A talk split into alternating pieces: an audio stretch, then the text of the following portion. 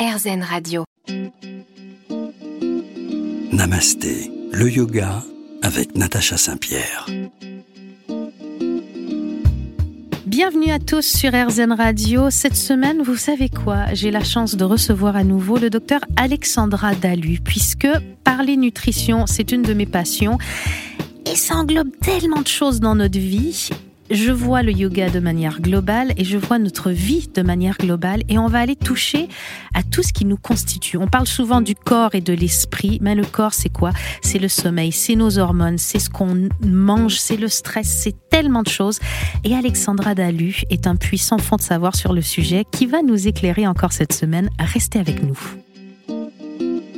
Namasté, le yoga avec Natacha Saint-Pierre. Bienvenue à nouveau sur RZN Radio, Alexandra Dalu. Comment allez-vous cette semaine? Je vais très bien, merci Natacha.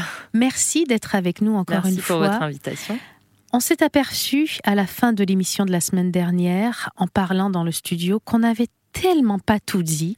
J'avais envie de vous inviter à nouveau parce que on n'a pas parlé de l'alcool, on n'a pas parlé des toxines, on n'a pas parlé de nos hormones, et c'est un peu aussi tout votre champ de compétences.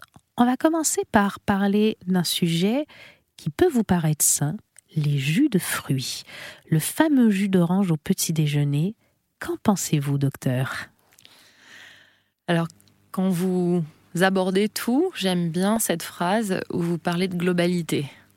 Euh, on ne pourrait pas euh, parler d'un jus d'orange, une ou deux oranges pressées dans un verre, sans parler de ce jus d'orange euh, frais pressé euh, minute dans sa globalité. C'est-à-dire que s'il est bu tout seul, c'est du pur sucre. Hmm. Il n'y a plus les fibres. Alors, il y a peu de fibres en fonction de l'extracteur de jus, mais c'est surtout que c'est du sucre qui va être rapidement absorbé puisqu'il est devenu liquide. Voilà c'est pas très grave, quoi. C'est-à-dire dans l'histoire d'une vie. Voilà, c'est ça. Si à côté de ça, c'est redondant. Si à côté de ça, vous êtes euh, prédiabétique, voire diabétique. Si vous avez une recommandation de votre médecin, comme quoi il faut perdre un petit peu de masse grasse. Euh, si vous voulez avoir une meilleure performance mentale, pour éviter donc le pic d'hyper puis d'hypoglycémique, évidemment, pris dans ce détail, ça n'est pas une bonne idée. Hmm. Il suffit juste d'avoir ce jus de fruits frais pressé minutes, accompagné par exemple d'une protéine comme euh, un morceau de comté, comme un yaourt grec, comme un yaourt, comme un morceau de fromage quel qu'il soit, comme des œufs, comme euh, aussi un avocat avec cinq noix si on est euh, purement dans le monde végétal. Il faut que ce sucre soit combiné aux, autres macronutriments. C'est-à-dire que le sucre glucide doit être combiné à euh, un petit peu de lipides, donc du gras, et un petit peu de protéines. Euh, donc là, ça va faire un espèce de, de, bol alimentaire, tout ça mélangé. Et là, ça n'a plus du tout le même impact. Vous parlez de yaourt grec. En ce moment, je vois beaucoup de publicités pour des yaourts enrichis en protéines. Quand on lit la composition de nos yaourts, ils sont déjà riches en protéines. Est-ce qu'on a besoin vraiment d'aller vers des marques qui vont ajouter des protéines dedans? Ou est-ce que c'est du marketing tout ça? Alors, c'est un petit peu tout ça, c'est-à-dire que vous n'avez pas le même taux de protéines euh, en fonction euh, du... De la marque, du type Alors, en fonction du, du packaging déjà, hein, mmh. si vous avez 100 euh, grammes ou 200 grammes ou 300 grammes. vous avez les fromages pâte dure qui sont quand même beaucoup plus riches en calcium et en protéines. Donc, gruyère, emmental, comté versus... Camembert. Voilà, c'est ça, par exemple. vous avez plus de protéines dans celui-là. Vous avez plus de protéines dans le yaourt grec que, et dans les petits Suisses que euh, dans le skir. Voilà. Après, il faut aller euh, selon ses goûts, selon son, envie. Et puis, pour rappel, euh, quand vous avez un poids idéal de 60 kg ou de 70 kg ou de 80 kg, bah, il vous faut respectivement 60 grammes, 70 grammes, 80 grammes de protéines dans la journée, qu'elles soient issues du monde végétal ou du monde animal. Donc, à nous aussi de faire ce petit calcul et d'aller vers, en tout cas, euh, le marketing, c'est bien aussi. Hein. donc ça vous présente des nouveaux produits et c'est bien d'aller vers euh, des produits qui vous plaisent. On parlait du plaisir euh, euh, la semaine dernière, bah, qui vous plaisent et, ce sera toujours mieux d'avoir un yaourt dit hyper protéiné qui est quasiment l'équivalent de trois skirs ou de deux yaourts grecs que d'avoir un soda combiné à une brioche. voilà. Alors là, vous venez de nous faire le goûter, le pire, je pense, d'un point de vue alimentaire. Alors, Restez avec nous sur RZN Radio. On va parler de plein de choses aujourd'hui et on va aborder aussi les calories. Est-ce qu'il faut compter les calories? C'est dans un instant sur RZN Radio dans Namasté.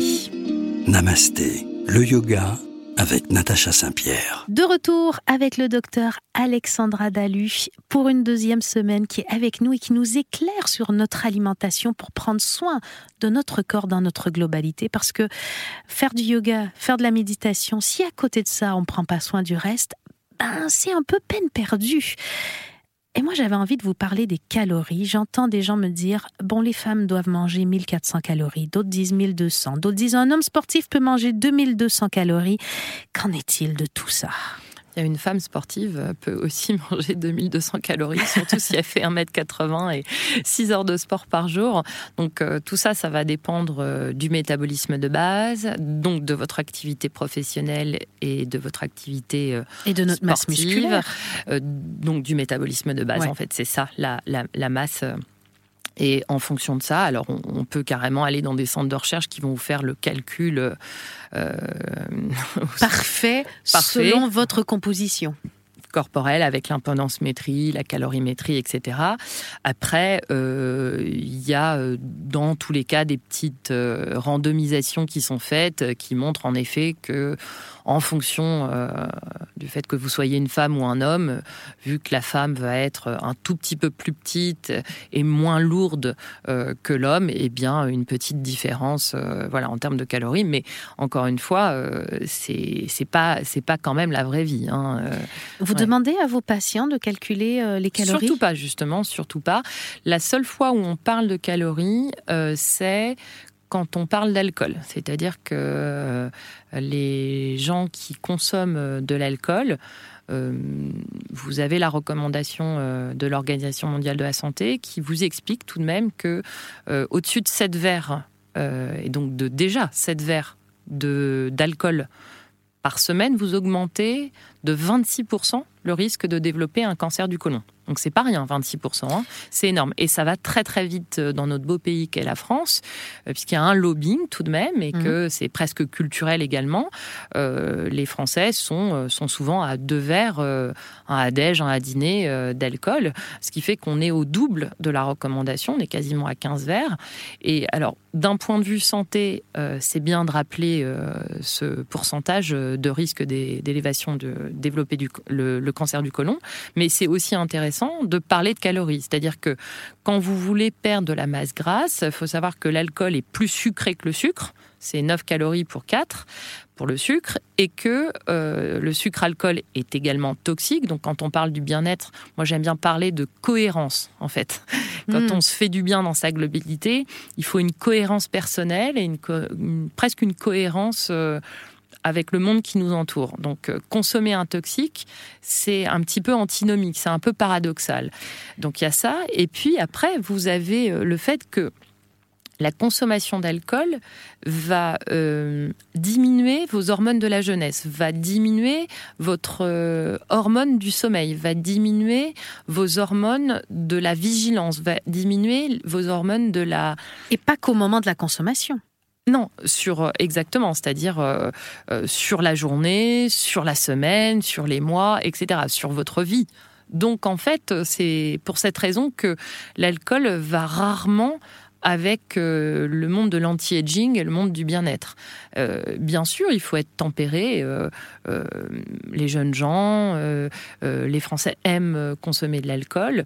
on peut peut-être, entre la recommandation de cette verre où on augmente véritablement son risque de façon exponentielle et euh, peut-être trois verres ou quatre verres dans la semaine, y voir euh, un compromis euh, en, sachant, en sachant aussi son, l'état de son état général. C'est-à-dire quelqu'un qui a des troubles du sommeil, on va évidemment lui dire de réduire fortement, voire d'arrêter sa consommation d'alcool. Est-ce qu'il y a une différence rapidement entre le fait de consommer un verre par jour pendant une semaine, ce qui, ce qui devient énorme, sept verres, ou de faire attention toute la semaine et puis se faire plaisir le week-end. Il y en a qui, qui ont cette mentalité-là. Est-ce que c'est aussi antinomique que de consommer régulièrement? Alors en fait, c'est pas exactement le même effet, bien sûr, parce que vous apportez, euh, entre guillemets, hein, je vais peut-être pas faire plaisir aux consommateurs d'alcool, mais un poison un petit peu tous les jours et de temps en temps de façon sporadique. Euh, sauf que ce sporadique, si c'est tous les week-ends, ça revient quasiment au même. Ça devient régulier. Voilà. Exactement. Donc en fait, il faut pouvoir réfléchir à euh, peut-être aller sur des cocktails sans alcool, euh, qui seront sucrés, mais qui seront tout de même sans alcool. Je pense qu'on n'a pas encore vraiment bien réalisé euh, l'impact de l'alcool sur le sur le corps. Hein. Par exemple, sur la testostérone, qui est une hormone super intéressante pour la femme comme pour l'homme, eh bien, ça réduit le taux de testostérone, qui est l'hormone de la jeunesse, l'hormone de la vigilance, l'hormone de l'action aussi pour le sportif. Alors, on va continuer de parler de nos hormones dans un instant. Restez avec nous sur RZN Radio.